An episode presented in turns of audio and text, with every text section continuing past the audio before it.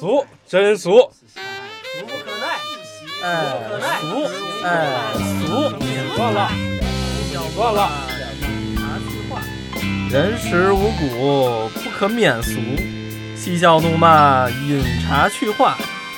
各位好，欢迎光临俗人茶话铺。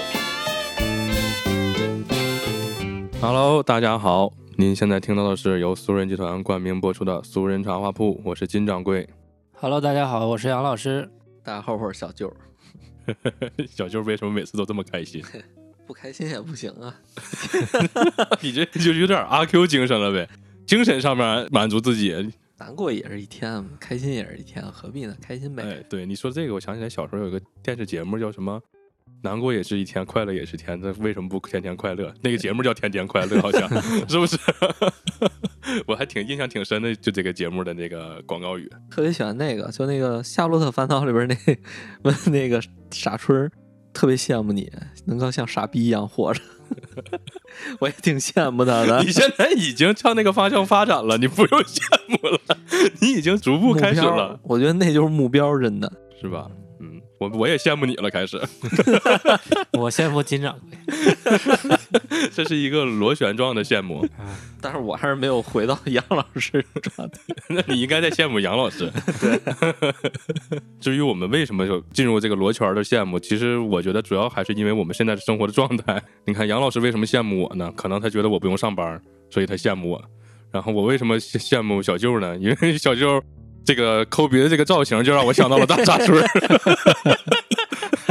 现在就感觉就开心吧，这个这个状态能保持下去，我觉得就行。你这个境界就高了，因为咱们现在这个状态，基本上大家都挺穷的，属于穷开心、穷乐呵，嗯，嗯听听大张伟，呃，属于这种穷且开心，穷的只剩下快乐了，穷且不得不开心。没事儿就开心，嗯，有事儿的时候就开心不了了呗，啊有事儿找快乐呗。现在就是在事儿里边找快乐呗。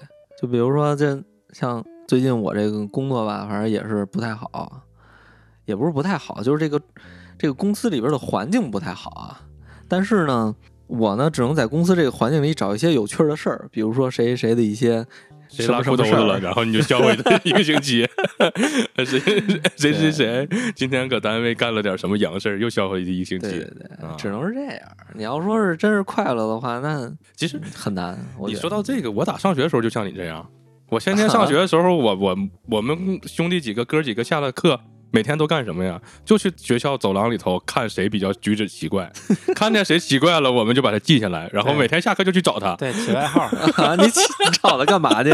找看他呀。看他呀，就是那个行为举止，就是啊特别奇怪那些同学吧。他的我我简单举个例子啊，就是我有个同学，高中生啊，放学的时候过马路，他先把书包扔过马路，然后他再跑过马路。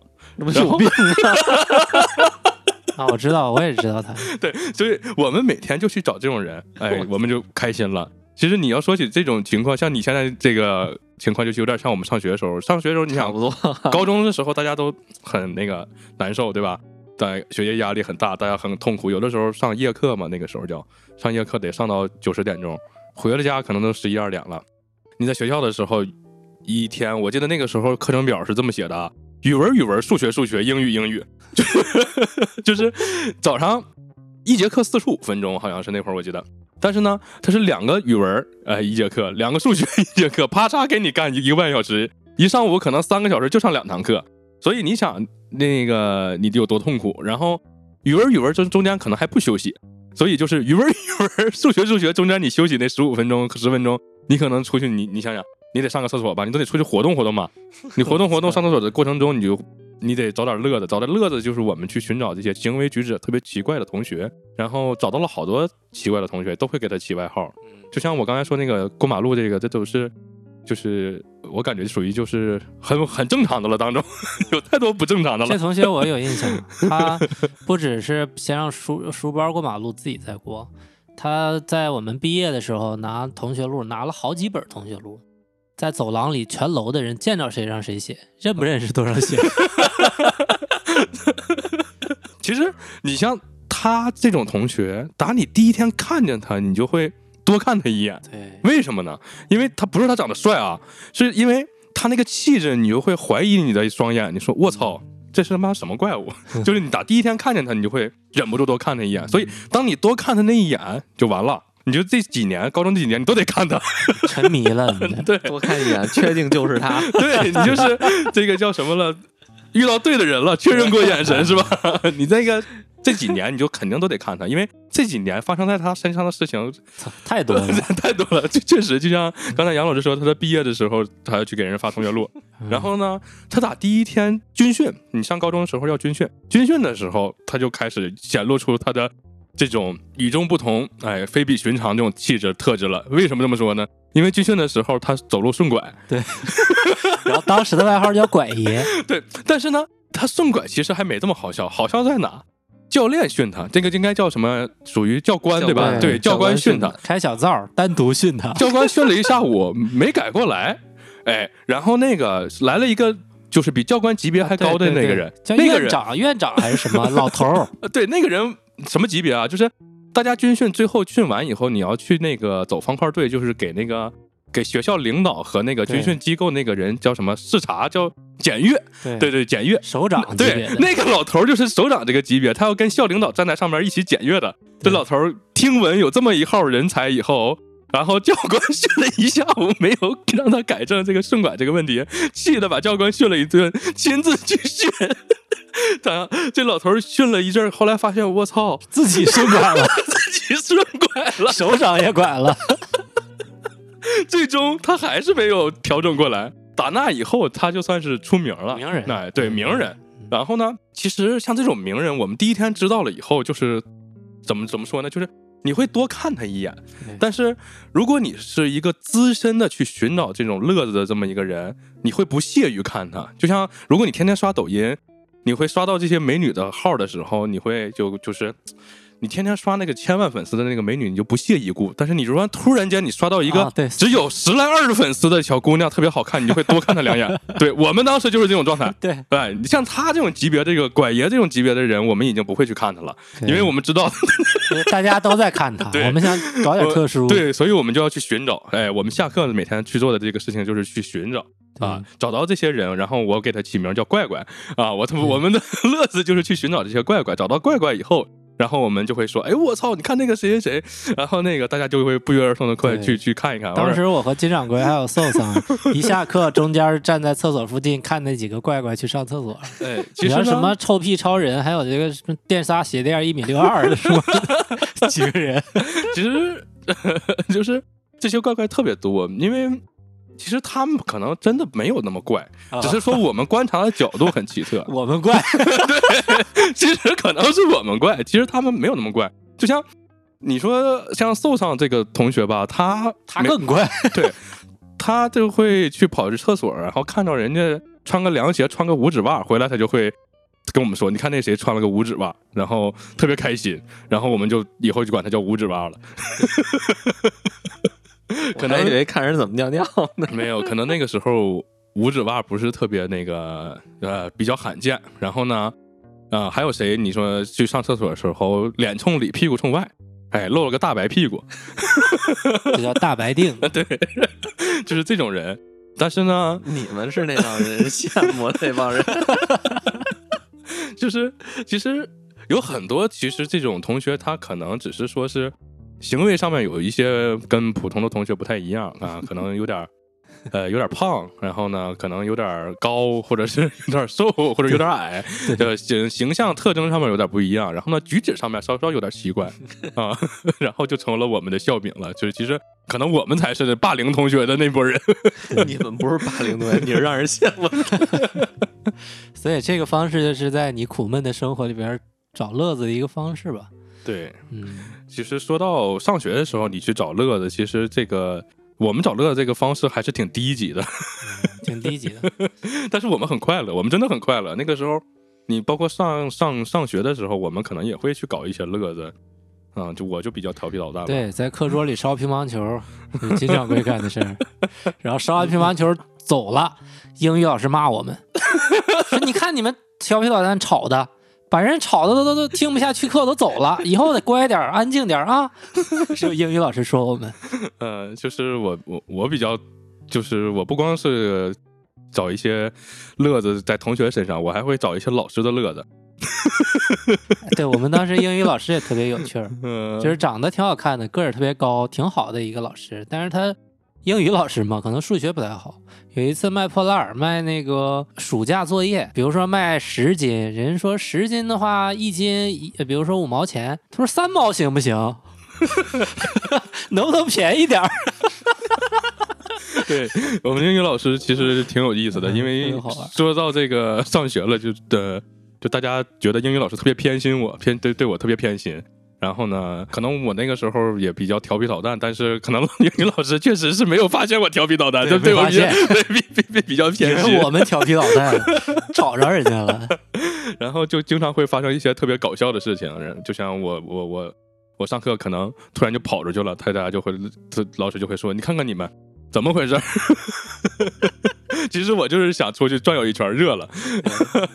暖气太热，呗对，然后上课的时候，可能因为我们学文科嘛，理科的课我就其实我就不怎么去听了，然后我就会调调戏，也不能叫调戏吧，就是嗯，应该属于叫没事戏弄一下理科的这些老师。猥亵一下调戏，因为这是男老师，我调戏他干什么？越是男老师越得调戏吧？就是就会戏弄一下那个这些理科的老师，可能有的时候，呃，我还跟寿上会去打个赌。你看，寿上跟我有时候上上课，我俩就从后门跑了。上上课班里同学越来越少，对生物课，嗯、后来我跟受伤说，我说咱俩要不从前门走吧。寿上说，那个寿上胆儿小，他不敢。啊，寿上比较胆儿小，然后我就从前门走，走到前门的时候，老师正好，这得我得赶那个老师背对着我，我才走。然后那个老师背对我写板书的时候，我走到前门了。走到前门以后，老师转过来，老师转过来了，我说这那个啥吧，我说老师那个太热了，我把门打开，然后我把门打开，我就又回来了。所以就上课经常会去调戏这些老师，也也很快乐。这就是我们那个在这种非常高压的生活下去找一些乐子的一些小办法吧。嗯，就是为什么说起来这个就是这个找乐子呢，因为前两天有一个有一个我们的听众啊，就是私信我们，对，他说希望我们能聊一聊这个叫什么呀，在这种强活模式下的生活方式。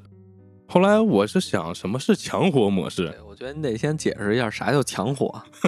强活就强行活着呗。就别人强迫你活着呗。其实我都想死了。对对，我还以为是一种非常棒的活儿呢。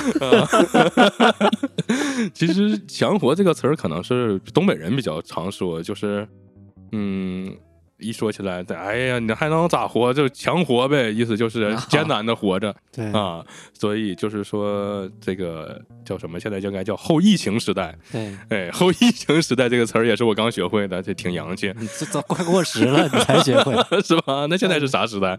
现在是那个正当洪水时代。是王母娘娘时代，你你说的有点啰嗦，洪水正当时。洪水正当时，现在是对啊，那个国难当头，大家啊应该奋起啊，应该援助一下这个被洪水冲了的地方啊，积极正能量。问问是不是看看许仙来北京呢？然后那个前两天我也看到那个就是涿州发洪水的有那个账户，新华社发了。啊、如果是大家心有余而力也有余的同学们，可以去捐助一下这个涿州，也可以从花呗里边弄上十块钱打到这个账户里。那就不必了。就是我说的，还是大家心有余力有余。哎，花呗你你别说，你心有余，已经力不足了，你说你还非要再借十块钱再去捐助这个灾区，那就不必了。咱们不提倡这个啊。没事，那个大家不捐灾区捐我也行。这也是强活模式了。对啊，呃，现在这个强活模式已经走到了一个新的阶段，嗯就是从后疫情时代进入了这个麻痹的阶段了，麻痹的人生，是吧麻？痹对 MB 的其实为什么说强活呢？因为我看这两天公布的数据啊，说大学毕业生的失业率好像达到多少？百分之十几吧，还说这个数字是一个保守的数据。我和小舅在找到这份工作之前，应该我闲了，我在家待了半年嘛，对吧？小舅待多久来着？我待了差不多，我但是我是断断续续的工作，嗯就是哦一直工作都不太好，然后待了得有三个月吧，差不多。嗯，我反正是降薪百分之基本二十五左右，小舅应该也差不多，可能更多也是二十五。我也是二十五，二十五多，对得得三十多了。对，我在家里没上班那半年，后来几个月特难受，但是真找不着工作，也找不到合适的。那个时候感觉真是强活模式，现在上了班发现更强活。有一点可以反映出来现在的就业，就是年轻人宁可叫什么，在学校多待一年，他这个多待叫什么留级，或者说是考研是吧？对这个考研就是他宁可叫延毕啊，就是啥叫延毕？就是我说这个留级，哦呃，专业点儿叫做延毕，叫延迟毕业啊，就是他为宁可为了保留住这个应届生的身份，他延毕一年啊，他去准备考公务员或者怎么地的这个考研或者怎么样，他也要留在学校，而不去去找一个工作，因为找工作不好找。但是公务员他如果考上了，这个可能就是铁饭碗了。嗯，上岸了。对，上岸了。前日子我在家里边受了，就是有人给我打电话问我那个，就是要给我做这个叫什么失业调查。他有我跟我女朋友两个人的电话，他要上门调查这个事儿。我当时我我以为是骗子，你用给他准备饭吗？反正是我以为他是骗子，我给拒绝了，然后我直接给他挂了。我说就是我我就当那种骚扰电话直接挂掉。后来他又给我打了一回，他说我们不是骗子，怎么着？说了半天，说我们这儿有任务呢，我必须得完成。他问了我一堆问题，什么你这个你考虑工作的这个远近，然后这个工薪资，还有这个工作环境状态什么的都有，各种问题问了一个遍。我没有任填任何的表，我也没有任何的信息告诉他我现在是怎么着怎么着，我需要找工作还是怎么着，他给我打过来领失业保险了？没有啊，我也没领。那你不亏了吗？我不能领失业保险，我之前想领来着，啊，你不工作那几个他得上社保，不能断啊。对而且我是得主动离职，不是，我是被动离职，呃被动离职才能领，对你主动离职是领不了领不了的。而且你上社保也不能领，很多人他不能断社保的，啊，被动离职、主动离职这怎么确定的？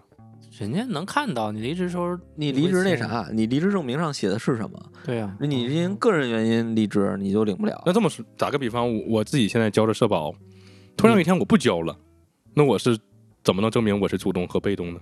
我没钱了，我就是被动的，我没钱交社保了，这个就这个就可能得看一下了，问一下。是吗？公司，我我我自己的公司因为没钱了，经营不善，然后黄了，我被迫交不了社保了，我失业了公司做减员的时候，他会填写一个呀。啊！你自己公司不干了，你给自己减员，你也可以是这个被迫嘛，被迫呀，对，是吧？啊，开除了就可以了。我那会儿填那个表，就是填那个登记，然后什么的，嗯它是它上面有一个就是你是怎怎么离职的，反正那意思。然后我我是就个人个人原因离职，我就领不了这个东西，没有我这一项就。对哦你选不了，人会显示你没有资格。哦，所以他们来调查你了吗？看你是不是真失业了。啊，也是哈，对你领了失业保险，说明你就真失业了。他们是哪个部门的？我也不知道，没问。嗯他们应该就是那种社区的，哦，嗯，所以人家来调查你了吗？看你是不是真失业，是不是虚假失业？其实你是不是中彩票了，离职了？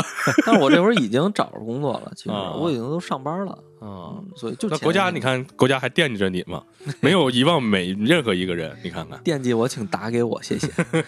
不要是打给我电话，请直接打到我的。始终没有忘记任何一个劳苦大众，哎，对，就没有把你忘记。你看看，嗯其实为什么现在大家都是强货模式，还是有一个数据，华西生物大家应该都知道。啊，嗯知道。华西生物疫情过后，你知道它有多少亿货值的产品需要清仓？一百二十亿压箱底儿的货值需要去去库存。你想想，这么大的企业，它一百二十亿库存卖不掉，全中国社会有多少库存需要释放？企业需要去库存，然后消费者又没有钱去买，就之间形成了这个矛盾，所以企业也没有钱。然后企业没有钱，他就招不了人，又没法给老百姓发工资，老百姓又没有钱，所以之间现在存在这个去库存的这样一个矛盾，所以老板也不好过。哎，但是我看就是那个数据说是，就这个这叫什么居民的这个存款率还是挺高的。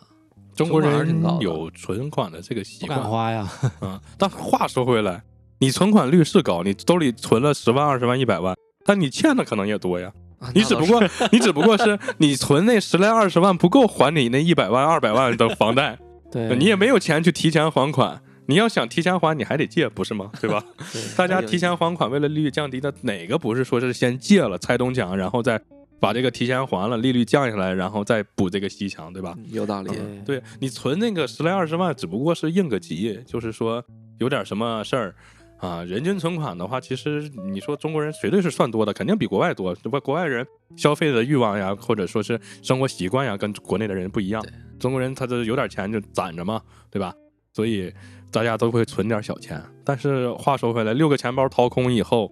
大家欠的这个贷款，可就是远远比你攒那点钱肯定是要多的。对，而且你没有收入，就那点存款也不敢花呀，对，是是是，谁敢？就是因为大家没有收入，所以更得攒点儿啊。其实大家为什么攒那十来二十万？你像大城市的年轻人，他哪个来北京的孩子攒个十万二十万，我觉得这个不难。只要你去上班，你别懒，对吧？对你去上班攒个十来二十万都不难花。对，这个都不难。但是大家有了这十来二十万以后，有可能说是今天公司黄了，或者说明天被裁员了，甚至或者说我需要一个 gap year 这种的，我太累了。但是你说大城市谁不累？都是强活。我太累了，我想歇一年，歇这一年，这二十万可能就没了；离职这一年，这二十万可能就没了，对不对？房租就好几万，差不多。对呀、差不多所以说这很正常。所以哎那反正我那会儿我离职，我刚离职的时候，到那个我再上班的时候，其实是应该是三四个月哈，应该已经花掉了两万多，对，差不多，差不多。嗯，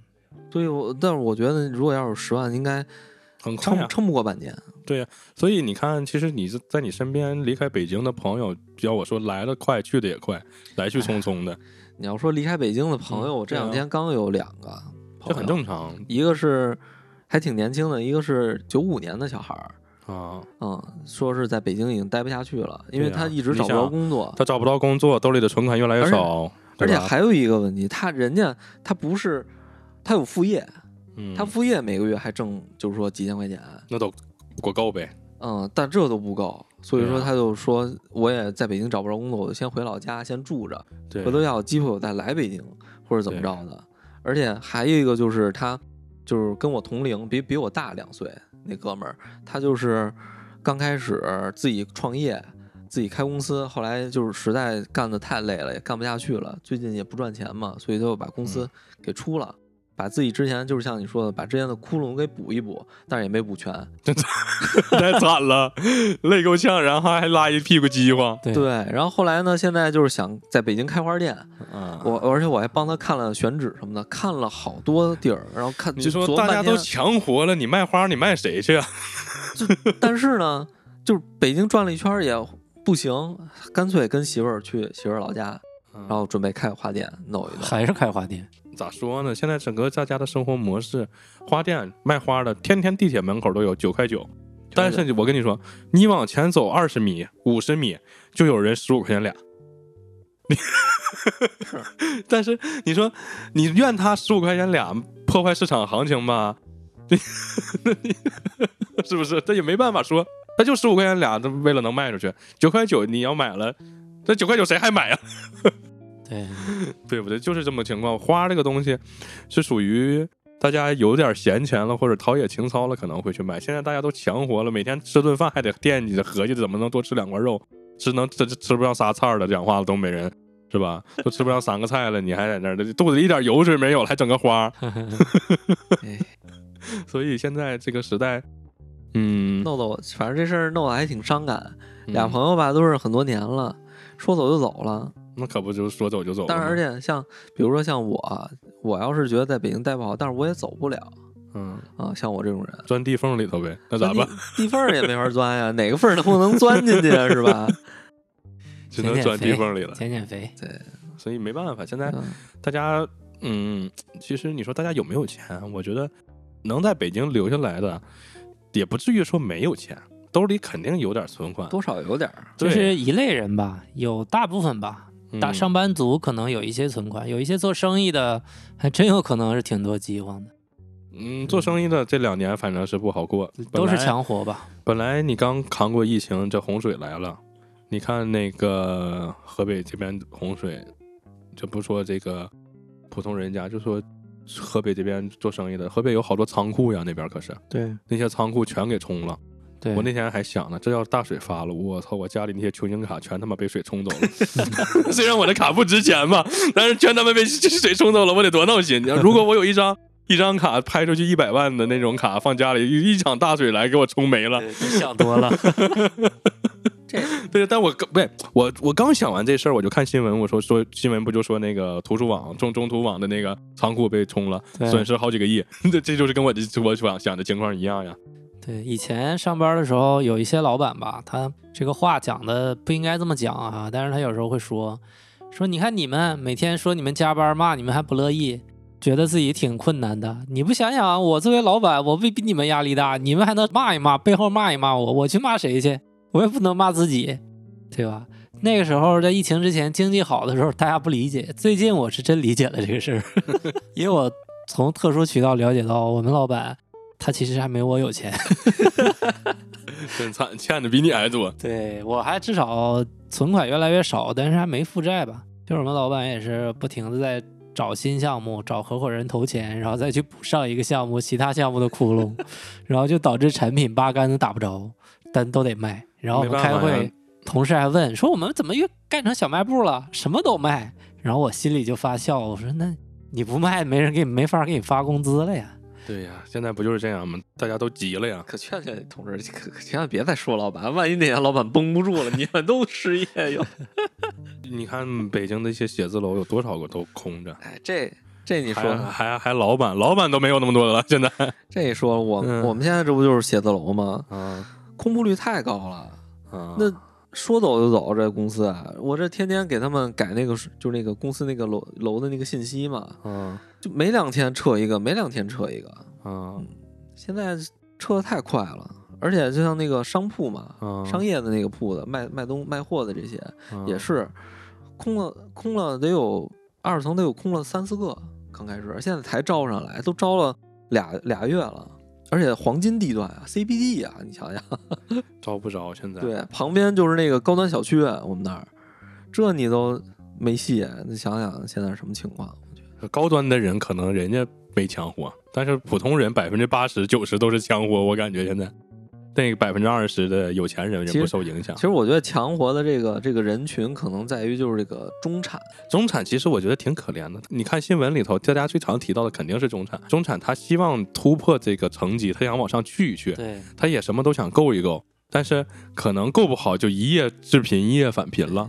就是中产是一个夹在当中这个最那个什么的阶层。当然，其实你看资本主义国家他们的这个社会的这个政策，包括国家的政策，都是叫什么呀？消灭中产，对，中产消灭掉，只留下穷人和富人，这个国家自然就很不是刻意的消灭吧，都是没人没有哪个社会解决了这种问题。嗯都是两极分化掉。我还看过日本叫第四消费时代，嗯他有讲日本也经历过这时代。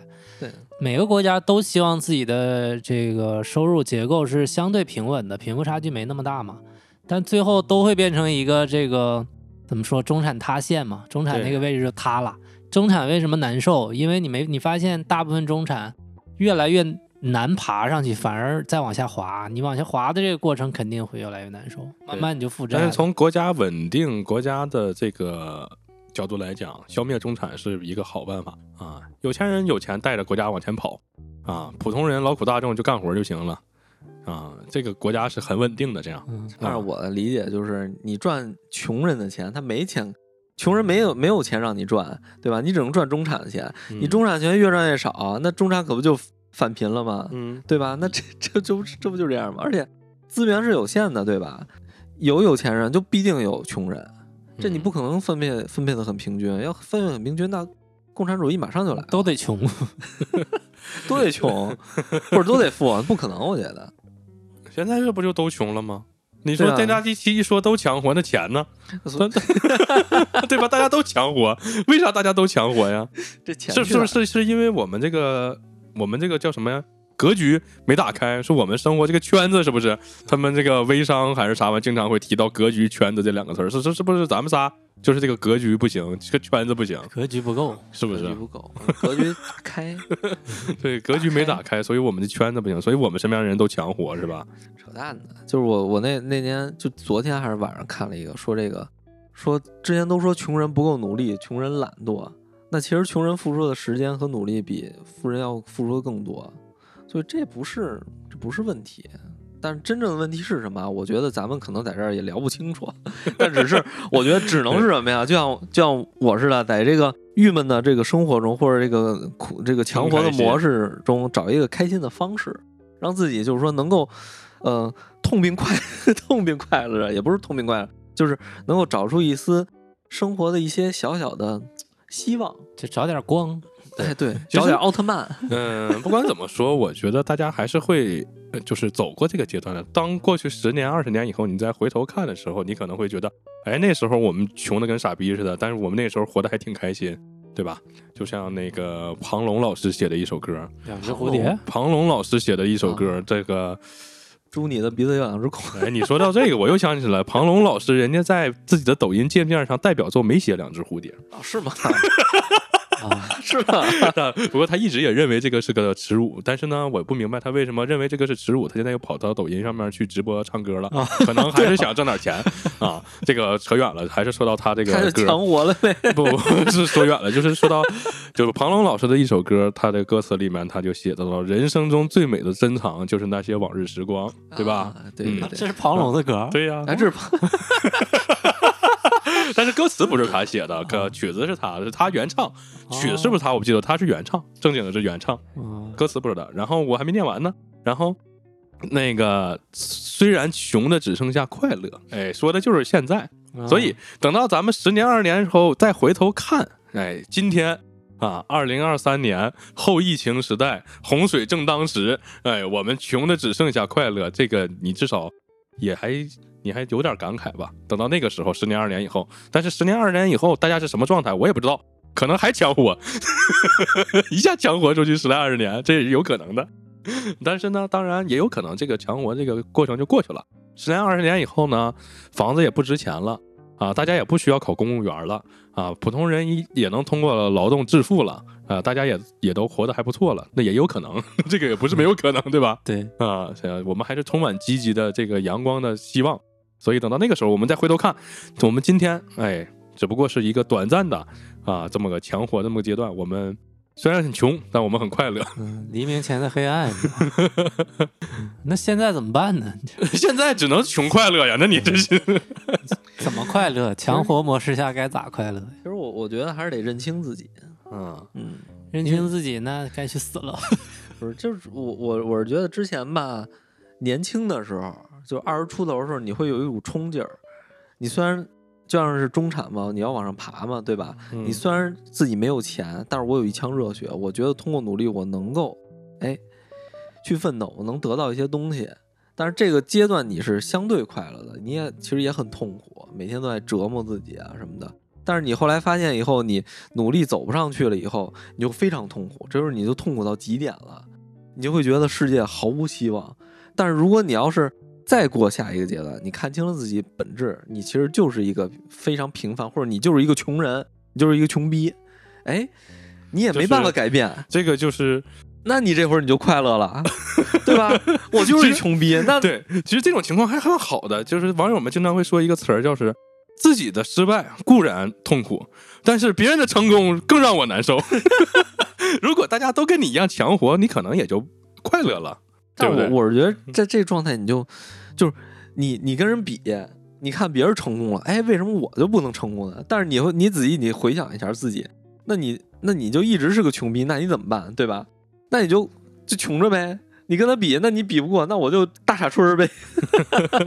大傻春儿，其实你别看大傻春儿，他可能他这个性格上面就是这个 智商上面有点缺陷，但是你看他最后跟马冬梅是不是活得挺快乐，对吧？还真是，对呀、你说他呃，你像那个叫什么夏洛，夏洛的这个人生大起大落了，最后哎你管我叫爹，我管你叫哥的，那 其实大傻村人家活得也很简单快乐，有媳妇儿有孩子没孩子哈，有媳妇儿有热炕头的人不也挺好的吗？这个普通人普通老百姓的这样的生活，我觉得就不错了。对，所以你说强活模式是不是因为互联网时代大家什么都能知道，什么都能见着了，就眼界变得太广了？肯定呀，你想前两天啊北京商场不是那个大鹅是怎么回事？打折还是怎么？打折五折，对，然后我身边的同学就是也是外地的同学，就会问我，哎，这是不是真的？这哎呀，我知道晚了，早知道我也来买了。就是不管是大城市也好，小城市也好，这个大家都有一个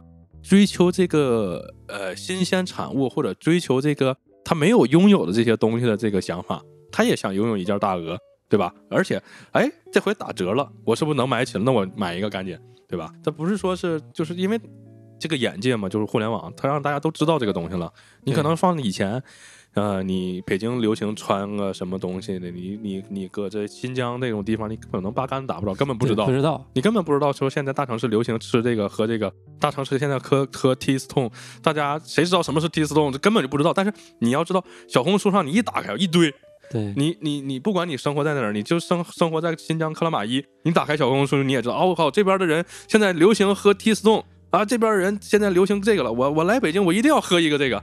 所以就算他不来北京，可能他知道了以后，他总会很向往向往。对对啊，他他他都想拥有这个东西。你说这个，就像我昨天看那个似的，有一个采访了一个呃牧区的一小女孩儿，嗯她她说她不敢相信一个楼就是一个房子能建一百层。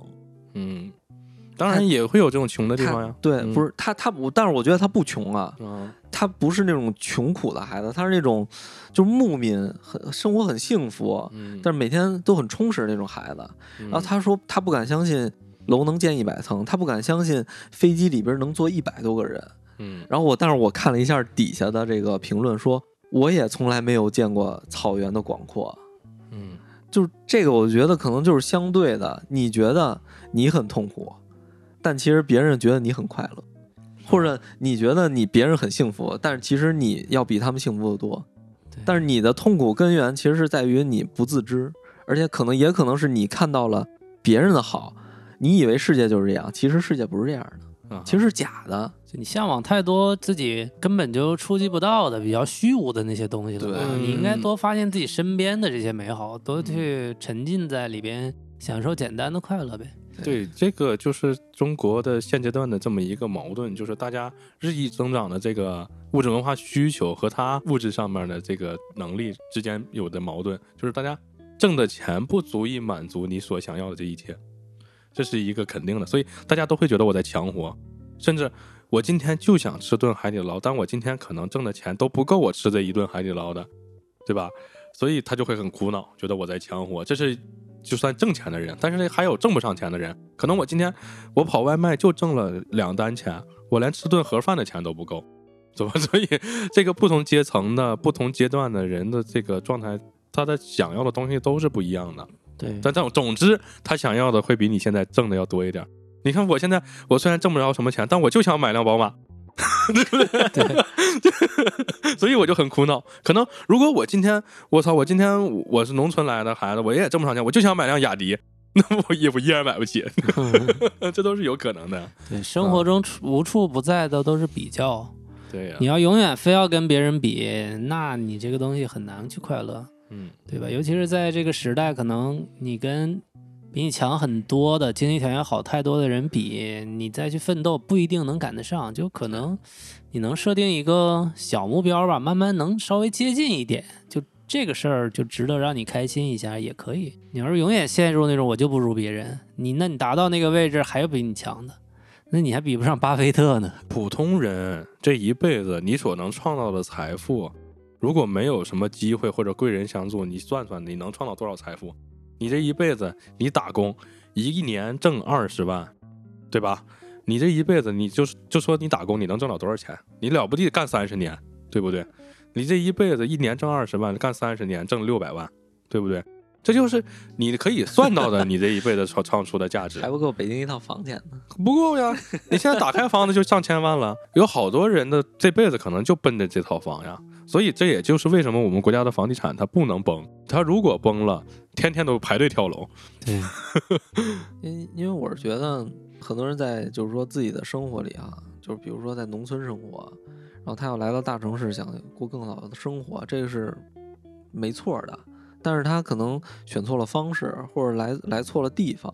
我觉得可能他从一个他需要从等级往上跳，三线到二线到一线，我觉得是这个样的。因为可能他一下蹦到了一线，因为现在已经不是说是经济大发展、改革开放，你从那个时候你跑到深圳，你可能从一下子踩上这个风火轮，一下就起来了。现在不是那个七八年的时候了，不是八十年代、九十年代，现在你只能是一步一步的来。那八十年代、九十年代那会儿，八十年代那会儿有没有一线和二线城市这分区分呢？那没有啊，只有经济特区深圳。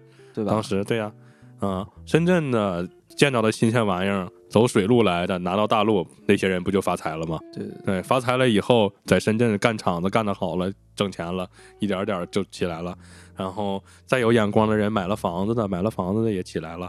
当然，普通老百姓当年是有个词儿叫信息差，你不可能知道这个房子要涨价，你也不可能知道你从那边走水路来的这些东西买能卖这么好，谁知道？如果说他不是说是见过的，他有这个信息的，他不可能知道你从深圳走水路来的一个破随身听、一个破收音机能卖那么好。大家那个时候哪知道呀，对吧？但是现在这个时代哪有什么信息差呀？你知道那个大鹅，你这农村的人也知道大鹅呀，对不对？他也想拥有一件大鹅呀。所以前两天打折，大家就有一些外地的朋友们问我说：“哎，这个是不是真的呀？这个哎呀，知道晚了，早知道去买买一件大鹅啊。”我说：“好，买吧。”这个他也有拥有的权利嘛，这样他可能觉得他买了件大鹅，他就很快乐。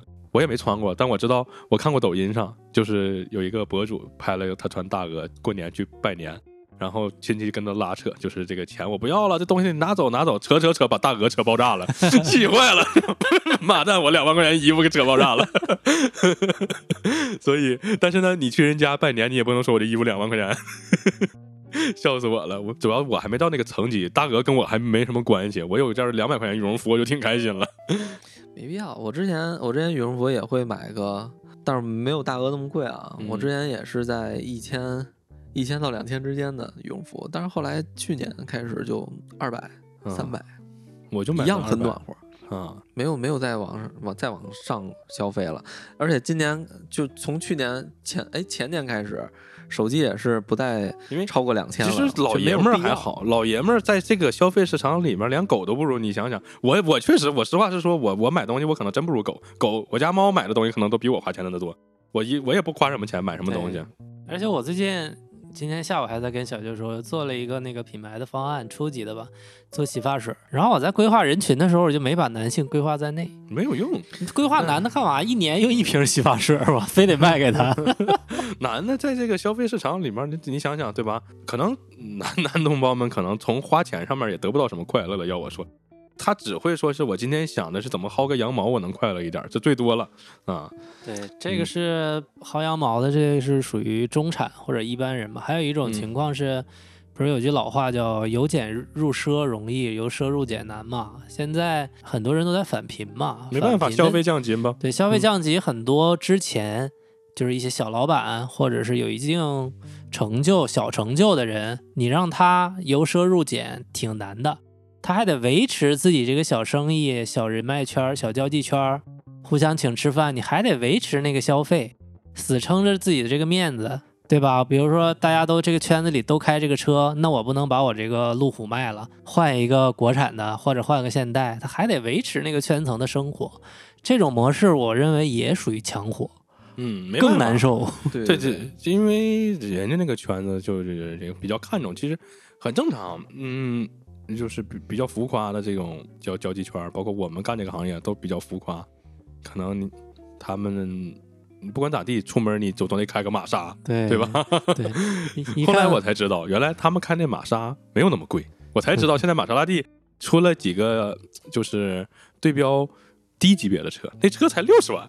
我才刚刚知道，我一直以为啊，这帮逼这么有钱，开车二百来万。我后来我一看，啊，原来才要六十万。嗯 虽然我还是买不起，但是我一下我才我就觉得，嗯，他们也是强货，说明嗯如果真有钱如果真有钱，你直接奔那四五百万的买，那是不那是有钱人。是强货，嗯而且他们嗯可能那个圈子里都是这情况，都互相在装。所以我一看王总、李总、刘总，后来我发现哎，他们也是强火。对嗯，这些总们互相都撑着面子。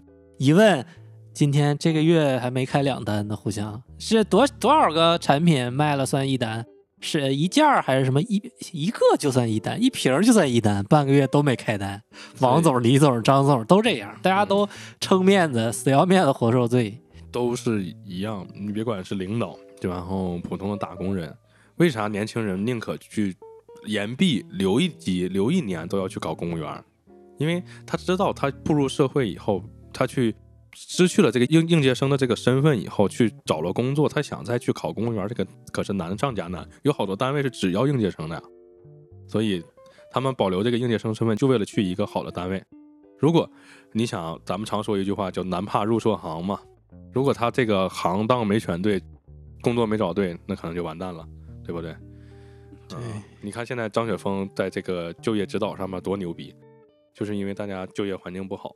我肉眼可见的张雪峰现在都已经张牙舞爪了，但是普通人没有办法。他这两天这不躺了吗？也普通人，普通人他他有好多东西是真的不知道的，这个信息差还是存在的啊，只不过没有以前那么强烈了啊。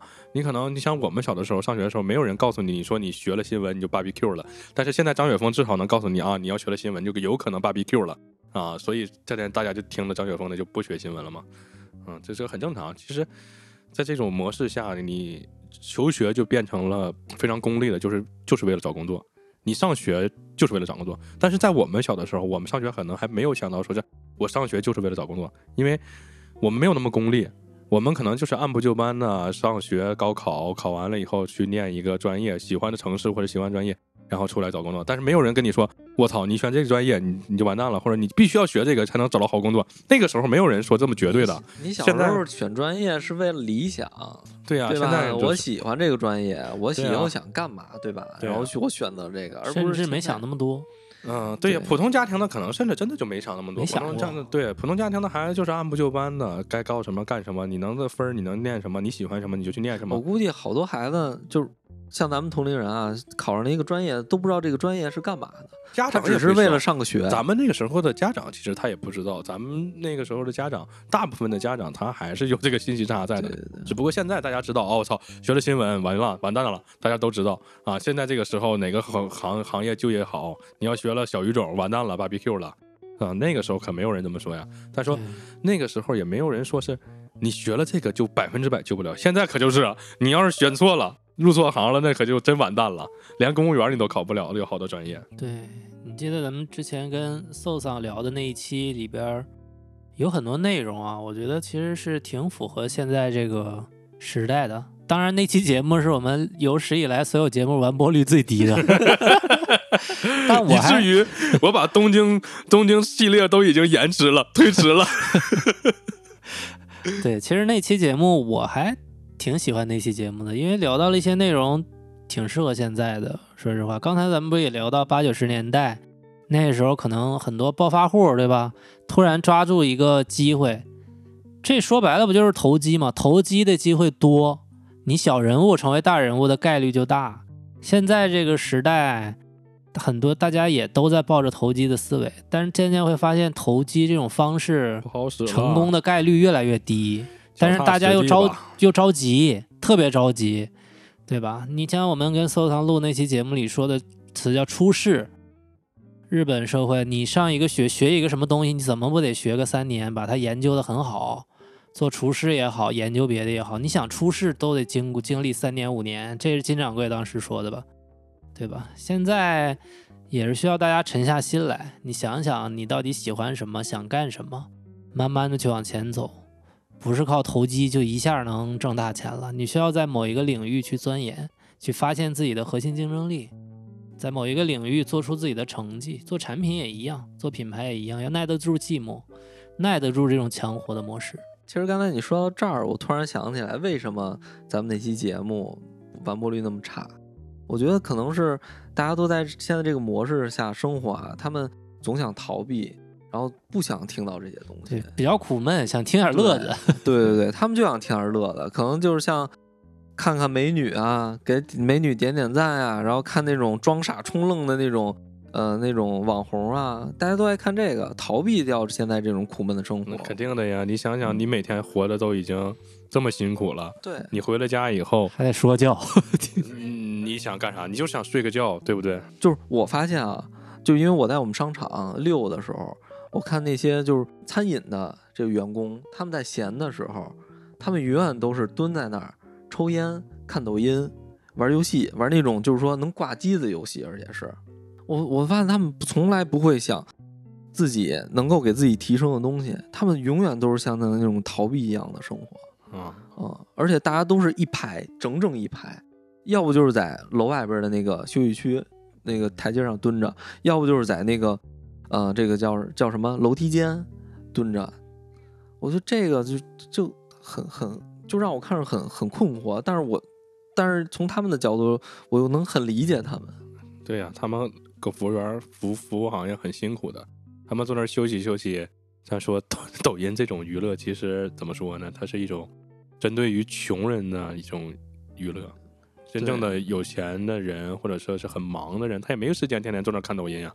这种娱乐模式就是拿住穷人。我跟、啊我跟我们招商的同事一聊，说，呃，老板现在就是老板现在很难开餐饮的，开业的第一周，他希望是客流量少一些，哪怕只有百分之四十到百分之五十的这客流就行了，因为他怕把这帮人累跑了。哦，对，不好招人。对，而且就是他说了一句话是：这帮员工我包他们吃住，有的地儿不包他们住，只包他们吃。他们可能从燕郊过来上班，我操！然后每天然后干到这么晚，再回到燕郊休息。他们躺那儿睡醒了以后又得过来，所以说他们没有就没有任何的生活。你你们那边有好多在燕郊的，因为因为那个就你们那边打扫卫生的阿姨，我敢确定百分之百在燕郊住。对对有好多就是在国贸附近的那些打扫卫生，他们一个月就五千块钱。像像啊那种像就是这个这个这个火锅店这个老板，他包吃住的这种很少很少，而且这个老板也非常不容易。他其实就想说，老板也在抢货。他虽然不是在金钱上抢货，比如说他开这个店，他新开了这个店，然后他要给员工找地儿住，对，他租租这个房子，刚租下来就有人给他去找事儿，然后让这，然后应该是就举报他们这种合租什么这种形式，然后就是因为钱不到位，他要付出更多的精力和时间还有金钱去弄，所以他也非常困难，每天也踌躇满面，但是一遇到顾客还得，哎，你好，你好，你好，你没发现住燕郊这些打扫卫生的阿姨，从我们的理解啊，可能人家是强活模式，但你有没有想过，这阿姨自己有没有觉得自己的生活是强活模式？她肯定没这概念，他也不不这么觉得。呃因为这个跟他的年龄、生活的这个经历就有关了。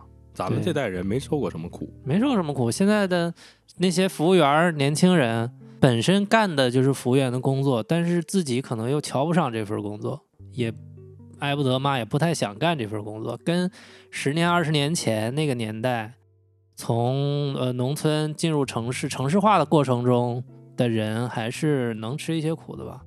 现在的年轻人可能不太愿意干这个工作，所以招不着人嘛。我跟我们那个保洁阿姨聊过之前的，保洁阿姨说我在我在这儿只能住一个几平米的小房，然后每天吃的这个员工餐这种的，就是员工餐非常难吃啊，但是她也觉得比回到自己的老家山里边儿什么这种对样生活要好。她说我至少在这儿，我上卫生间有厕所上，我回去没有连厕所都没有，对。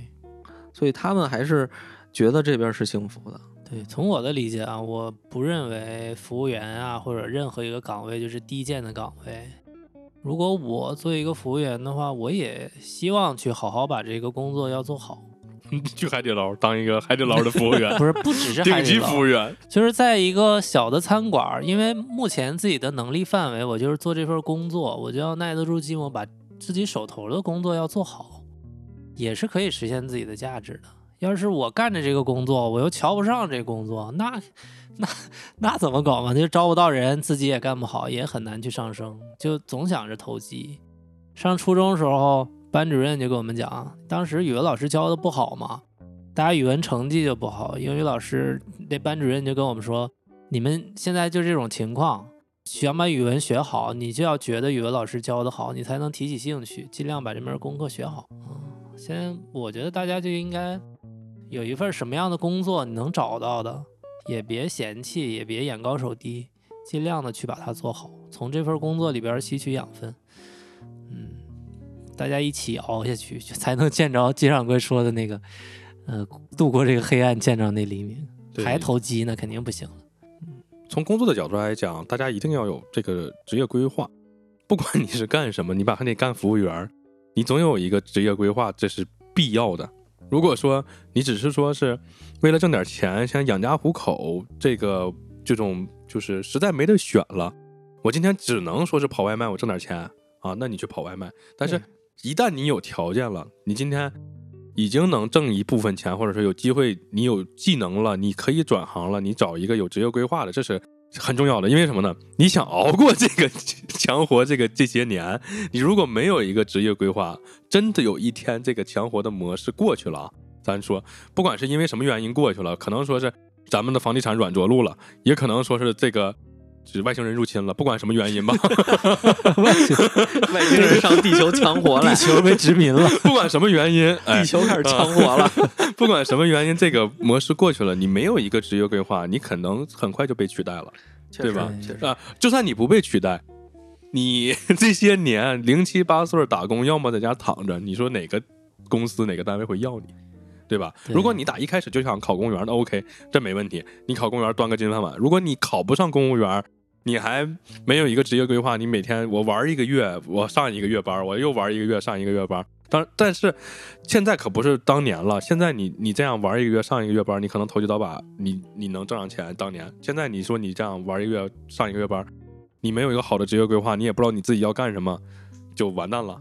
就对，这如果等到那一天过去了，你说你十年以后，呃，像这年轻人可能二十岁，你十年以后三十岁了，三十岁大家啊，可能说是这个房子不值钱了，可能经济缓过来了，你也能买起房了，你也能找一份好工作，但是你你自己不行了，对。那怎么办？其实三十多岁的人，虽然我觉得自己还是年轻人，但其实三十四五岁应该算是中年人，是吧？对呀、咱们是中年人了，，但是你中年人，说实话，对于我来说，还有我很多同事来说，没有任何做规划的权利，规划不了了未来。对，这个这个时候就难受，受 了因为咱们的社会现状，三十五岁就给你退休了。啊！你所以你没得选，你能怎么办？办？规划不了了。你你你在你的职业规划当中，你没有办法有一个明确的规划，说是我我未来我想当一个什么样的人，这个社会条件不允许的。从头开始不了了。对，这个是社会，咱们这代人社会条件不允许了，所以你最终的出路要么去跑滴滴，要么去当一个老板，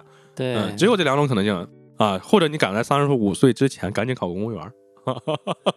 所以咱们这个，我刚才最开始说的是二十岁的年轻人嘛对对，然后咱们这代人，咱们现在这种强活模式的这代人，其实选择就比他们要少得多了。少得多了。对，但是他们也要做一个规划，咱们已经不是规划的概念了，对咱们 规划没有用了。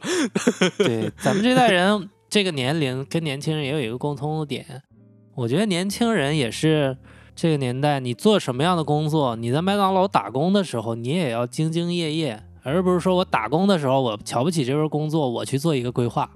那你放心，你规划好的那个路，你走上那条路，你也不会好好干，最后也会被淘汰。对于我们中年人，三十来、三十四五岁的人来说，那更是了。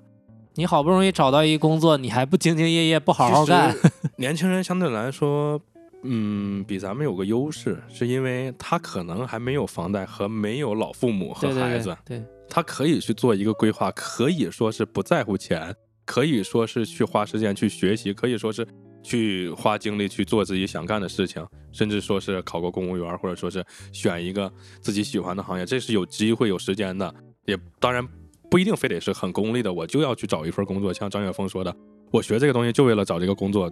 嗯，当然那样也可以。如果你非得要那种功利性的，你就说我今天学了这个，我就要找一份工作，明年我就要干这份工作，然后干的出人头地，这也是一种嗯不错的选择。这种功利的，这种功利的，当然它不是一个错的，只不过是社会社会环境导致的。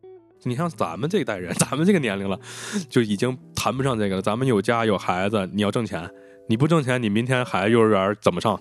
你不挣钱，你明天孩子怎么对吧？你不挣钱，你的你爸妈你怎么养？所以这代人为什么三十五岁以后，大家被离职、被退休以后，大家都去跑滴滴，滴滴司机今年一下翻四五倍，就是因为那没办法啊，你让他干别的，他干什么能一下能挣着钱？他干什么也挣不着钱。中年人更强活。我对呀，中年人更强活呀，当然啊。嗯，小舅说那个说一句话叫啥？说没有房贷的员工真难管。所以现在你像咱们这个岁数的人，他也是没得选，所以去跑滴滴。更强活了，啊这年龄。但是你说这个年龄，如果你跑滴滴跑到四十岁，四十岁，咱这么说，现在这个社会，四十岁不算是一个多么大的高龄，肯定。但是你跑到四十岁那一天，整个社会环境好起来的时候，你依然没有一个核心竞争力。对你再去跑滴滴，那时候可能无人驾驶了，对，那怎么办？这个时候也可以做规划。如果我的去三十五岁跑滴滴跑到四十岁，我嗯肯定不会设定目标就跑到四十岁。我嗯在别的干不了，我一定会在拉人的过程中多跟人聊聊，找找机会？我要跳出去啊！所以说，其实怎么说呢？当然啊，你要跑滴滴跑一辈子，养家糊口，出租车司机一辈子，我觉得不是个什么问题嗯啊，养家糊口就可以了，没问题，是也不错。但是呢，我们我们说的前提是大家还要奔一奔，对吧？就是有一个奔头。如果大家有一个奔头的话，就还是要有一个规划。但是中年人可能真的是很难规划了。其实说到这儿，我觉得有一类人被咱们给遗忘了，就是他，就是咱们所所说的强活，可能是在呃生活中有一些难处，或者说生活中有一些不如意的地方。但是我觉得有一类人是真正的强活，比如说像那种家里边有个孩子或者癌症，啊，病致贫，对，或者嗯有一些那种本身就出身特别贫寒的人，比如说他就是呃那个环卫工人的孩子，然后他们再成长起来，然后父母也老去了，家里也没钱，然后他依然他没有上升空间，他也没有好的教育，他只能也是干环卫工人，一个月挣个两三块钱，两三千块钱。所以这一类人，我觉得他们是真正的强活。但是咱们在聊这么长时间了以后，对于他们来说，我觉得是不太公平的。他们的强活跟咱们所说的是完全是两个世界。嗯，他们是真强活，对咱们是真强普通人的强活。对对对，但是你像他们有一点啊，就像这一类人，其实他被生活已经彻底干翻了，他们的可能的欲望没有咱们说那一类人的那么强对对啊。咱们说的这一类人是，他既没有太好的生存的这么一个环境，也没有创造物质的这么个条件，但是呢，他还有很强的欲望。卡在当 当家的这群人，他他们的欲望只有活着。对他们的欲望，其实是因为这个这个命运已经给彻底给操翻了。要我说，就属于他们没有那么强的欲望了。可能说我今天只想着是把这个东西卖出去挣点钱，哪怕挣一块钱、五块钱，能我今天一口饭吃就行了。他还不他就不会去想买保碗了。还有还有抖音陪伴他，我是那啥，我而而而且之前我看了一个，呃，就是抖音，他说那个，呃，怎么说呢？余华说什么？任何痛苦是不值得被赞扬的，是吧？有这么一个嗯，歌颂苦难嘛，这个这个对歌颂苦难这几对对对年经常会有这种歌歌颂苦苦难。然后他就是嗯他意思就是说，呃，好多人说啊，你看看总有比你差的人，那个你你应该知足什么的。他说不应该这样，你就应该幸福。我觉得其实其实我是觉得对这个要反唱反调的。你有时候你真应该看看比你苦的人，对吧？你当你欲望超过了你的能力的时候，你就要看看这些人。你活得比很多人要好，你为什么还要去更多的去强加自己呢？你和余华说的不是一概念。余华的意思是说两个事情，不倡导，呃，就是很多人把自己就是唱，比如说孩子经历了苦难，他觉得这是一个好事儿。但是余华说，你经历痛苦和苦难，不代表着你未来就能成功，他俩没有必然联系。他说是这意思。对我我说就是就是我我是说是、嗯是这意思，但是嗯很多人曲解了余华的这意思，对对对对对对。所以现在我觉得还是说我们一定要就是说知道这些真正强过的人，然后我我们一定要看到他们，然后再让自己知道自己已经知足了，就完事儿了。小舅说完这个，我感觉咱们今天讨论有强火感的这些人，都是用古古魂叫什么“欲赋新词强说愁 提到这个歌歌颂苦难，嗯，这个当然，我觉得这个不值得歌颂，因为”。对，这这个东西是在弱化了我们的国家社会的责任。呃，不管怎么说，嗯，一个健全的社会制度，它应该是不一定非得是高福利的，但至少不应该让你的人民在这个经受这种苦难，这是可以肯定的。这是一个健全的社会制度，就是一个较发达的国家。像咱们现在是发展中的国家，所以咱们的民众大部分还生活在苦难当中，所以也就是出现了现在咱咱们这种强活这种情况啊。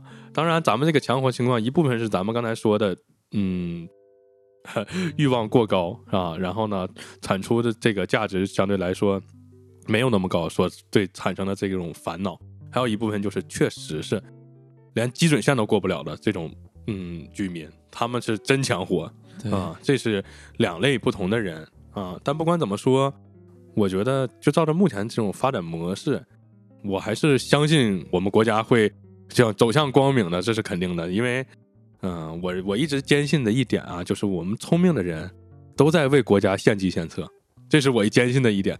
你说中国人有很多很聪明，对吧？但是最聪明的人都绝对是在给国家 献计献策的，嗯，这是可以确定的。所以咱们肯定是能走过这个阶段的啊，就是走出这个强国，只不过这个时间不知道啊。但我觉得可能是得个十年八年。但是，嗯、有一点可以确定啊，你像十年前，十年前房子还没有疯涨的时候啊，为什么提到这个房子呀？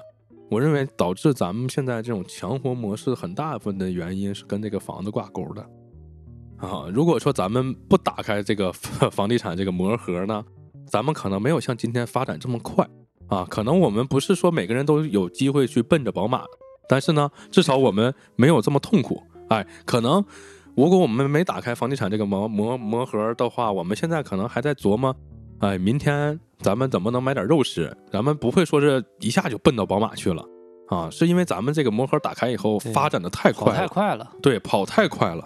你想想你，你你如果突然间你吃的多，你长胖了，你是不是腿上还有纹儿呢？这是很正常的。就是我们跑太快了，这个我们干这二三十年，干了人家西方好几百年的事儿，你想想，对吧？所以这跑太快了，这就出现问题了。所以咱们现在很苦恼，咱们就会有这种强活的这种感觉啊。但是呢，我觉得啊，这再有个十年八年，这个释放开 也就好了。因为你想我，我刚才提到在十年前，十年前我上学的时候，我没有选择去考公务员，因为在我的眼里头，我觉得我应该去做一点有，呃，做点什么有挑战的。我比较看不上公务员，说实话 啊。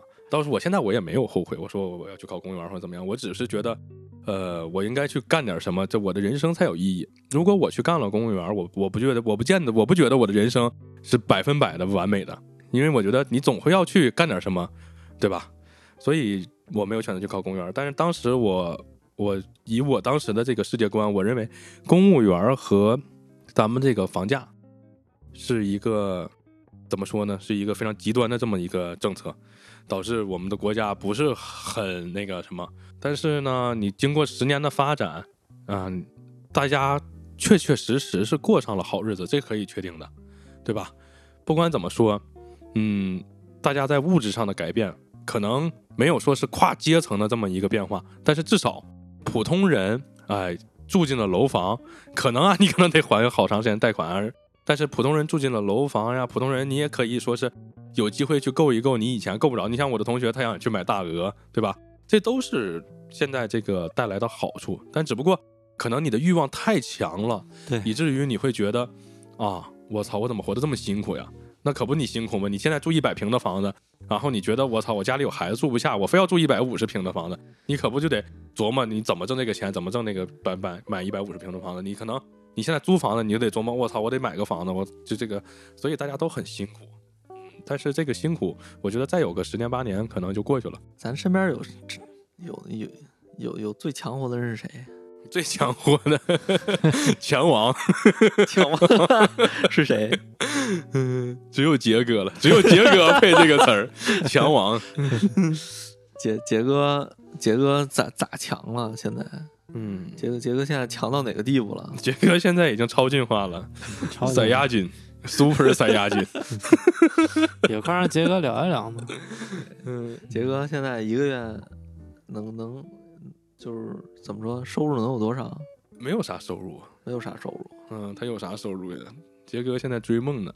追梦，嗯，一个月两千块钱，三千，都到不了三千，所以加上副业可能到不了三千。到不了三千。其实咱们不能用这个钱来衡量，但是呢，对对对对对杰哥可能他物质上的强活，这是属于他不是这个这个钱直接关注关乎到他的生活质量嘛，对吧？对，但是他可以覆盖掉他的这个房租呀、饮食呀，饮食，那可能他就觉得不强活了呗。嗯，对不对？但他现在他不去不去想宝马了，对，降低欲望。刚才对金掌柜说那点其实很重要，降低欲望。当然有欲望是对的嘛，有欲望你才嗯能进步，想去获得才能努力嘛。有一些不必要的欲望，那那也可以不要。你非得买宝马，一个月挣三千块钱，非得买个买个劳斯劳斯莱斯，那你落入消费陷阱对，了。落入消费陷阱了。你要嗯能明白哪些是可以去争取获得的，哪些是没有必要的就可以了。洗发水，你说我非得用个五百块钱一瓶的，和买个三十五一瓶的，那都一样啊。你就那买个三十五不一样啊的不就得了？理发师跟你说用这个长头发，前两天那不是新闻上不就是生发是另一回事儿了。嗯就被忽悠了吧？对，这普通洗发水儿。对，还有一个是我们跟搜汤录节目的时候，不是也说了嘛？如果你这个人的人生只爱钱，眼睛里只有钱，你就算摆脱了这个强活模式，你也是另外一个强活模式，你永远觉得很痛苦、很难受。那也不一定，他可能很快乐，因为摆脱了这个强活模式以后，挣钱变得容易了呢，或者人民币贬值了呢。他那一天 等到那一天，对，等到那一天，他可能轻轻松松月入两万嗯，就只有钱了，啊，那不他很快乐吗？嗯也也挺难受的。这只有钱的话 我觉，得有钱人也有有钱人的痛苦。那肯定的呀你。要只爱钱，你挣再多的钱，他也难受。还是得在钱以外找一个小爱好啊，你找点小乐趣就。是因为所以为所以为什么我觉得杰哥就是现在杰哥，我觉得他是他是幸福的，他是快乐的。杰哥在追梦，所以我觉得，嗯我觉得咱之后找一期让杰哥聊一聊他的强活生活，在北京怎么 通怎么一不到两千块钱在北京生活，快乐的生活。啊还能快乐的生活还能，快乐的生活，嗯主要是快乐。穷的只剩下快乐。因为上次我跟杰哥见面的时候，我我看杰哥脸上没有一丝阴郁，对啊，很快乐，他那是很开心。杰哥皮肤黑，看不出意。对，我觉得杰哥，但而且我跟杰哥吃了个饭，然后我跟杰哥聊到他现在的工作的时候，杰哥眼睛里是有光的，我觉得。还是他结的账，啊，我我结的账，我结的账，我没忍心让杰哥结账，就是我这个我我觉得眼眼睛里有光，杰哥，他在说起自己的工作的时候，他是有希望的，嗯，挺好。他是个奥特曼。杰哥现在的问题除了就是希望，还有年龄，因为你想中年人，嗯，在这个强活模式下可以做出的选择真的不多。一旦你做错了，你可能等到下一个真的有一天，咱们度过了这个强活模式。啊，未来是一个光明的未来的时候，你可能你就有有点捉襟见肘，没有容身之地，对，你就了跟不上趟了。被社会淘汰的对。这是很有可能的。嗯向天再借五百年，大不了从头再来。发现生活里边的小乐趣吧，找找乐子，发现点小怪物。对，找点乐子，其实这个是正确的，因为呃，你的注意力不能只集中在你的欲望上面。也 如果说你只想着说是呃，今天挣了钱，我明天要买个什么什么东西，然后我买不着这个东西，我就特别痛苦，或者说我今天挣的钱不足以 cover 掉我的子女啊、我的父母啊，我我我就特别痛苦。这个这个，你要是不足以 cover 掉，你得想办法挣钱，这是第一点。如果你 cover 掉了，你还想去再去有钱，非要买一辆宝马，我就要去有这个什么什么东西，你可不痛苦？或者说你提前消费了，你现在钱不足以承担这个债务，你咔嚓你就买了，然后回头你还不起这贷款，你可不强活吗？对吧？所以为什么大家这个强活呢？因为大家债务，债务也是主要的一方面，有好多人背着这个债务，可不不快乐吗？所以大家还是得想想办法，能去找找乐子，去看看生活当中的快乐。对，有一个乐子就是互相比一比谁活得更强。强王，强王，咱们评选一个吧，在咱们群里边，大家觉得谁活得比较强，可以来个大 PK 不是，那咱现在只能找第二、第三，啊，也第行，一已经被杰克占领了吧？银牌对吧铜牌比一比。对吧？但是呢，你既然活着，你没有办法选择嘛，你总得快乐的活下去嘛。嗯小舅都说了，我我是我是现在觉得可以找一个自己力所能及的一个乐趣，比如说在自己的经济经经济承受范围之内的，比如说像我现在是我可以骑摩托嗯。啊、我可以买一个，那不中年人最爱的钓鱼佬、摩托佬，对对对，但是你你不是说咱不是说一定要各种好装备什么就开始上啊？哎，你，别说，杰哥跑滴滴的时候，嗯。他有一个叫什么呀？车友、滴友，啊，我知道，嗯、不该不知道叫什么，人家就是每天那个该跑滴滴跑滴滴，他跑夜车，然后呢，跑完夜车半夜就收车了嘛，回去睡，嗯。睡到早上，早上以后起来了吧，吃口饭，下午没啥事钓鱼，钓完啊鱼晚上去跑，跑完又回去睡觉。嗯那哥们儿不我不知道他一天挣多少钱啊，但是人家很快乐，我感觉。对啊对对找个，乐子，他找找一个自己力所能及，就是在自己经济范围能力之之内的，或者，玩玩摩托、画画画，对吧？当不了钓鱼佬和那个摩托佬，可以当个基佬，对，哎，基佬 基佬也可以，也是一种乐趣。对我上我上周参加了一个那啥，就是 gay gay 圈的一个飞盘局嘛。你去参加，对，就是你去给他们指导一下教练，你是吧？就是通过通过我女朋友这这个这个同事关系，然后去的。挺复杂。就是我觉得当就他们也很快乐啊，嗯，真的也很快乐，大家他们会进来以后，哇，好多哥哥呀，就是你你发现哎不一样。然后你这会儿你就觉得，哎，确实你也很快乐，行这路子好，就是强活模式下的男士可以鼓励大家去，你领大家去参加那个飞盘局，让大家变成基佬。哎呀，你现在当个基佬老费钱了，你不知道，啊，基佬们那那一套整整下来老费钱了。你别以为你找没钱找姑娘，你就能找着基佬。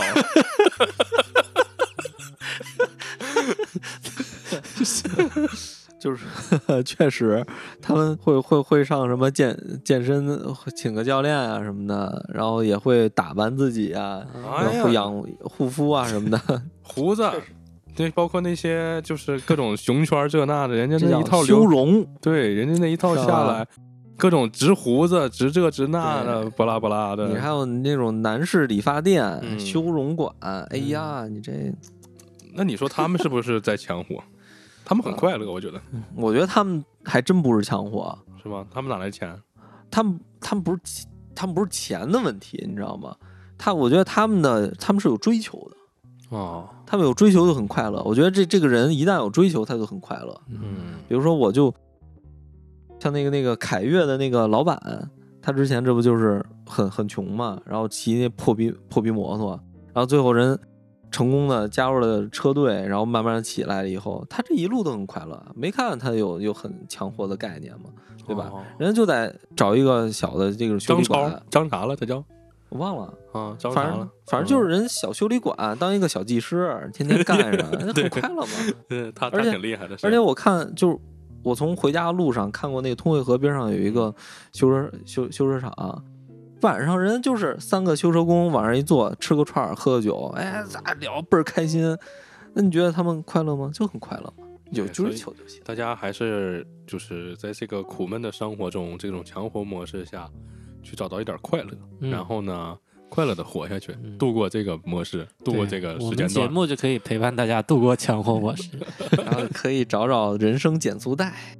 哎你这词儿挺牛逼，人生减速带。对，我们就是我们一直在超速的这个过程中，我们不减速。嗯难过了就听听我们，听完更难过。嗯，没事儿，难过了可以找我来线下找我们。揍我们，指导抽抽我们，我们是解压的，收费，那你这那你这个收收费我得贵一点儿。那可不贵嘛，鼻梁打折好几十万呢。不然你就给你的粉丝亲手送进去。我可以送他们点儿别的，这不答应了好多事儿，咱们还没办呢吗？咱们对吧？那个嘴儿一个也没办，然后那个主要没有人，没有人想要。也奶茶杯，这不大家也没也也没那个啥吗？嗯对，是吧？大家并不想要，大家其实主要还是因为生活太坚强了，没有时时间琢磨你这个事儿。来我们的人生减速带，大家一起减速减速，对吧？挺好。行，那我们今天就聊到这儿。拜拜。好，好，拜拜。拜拜。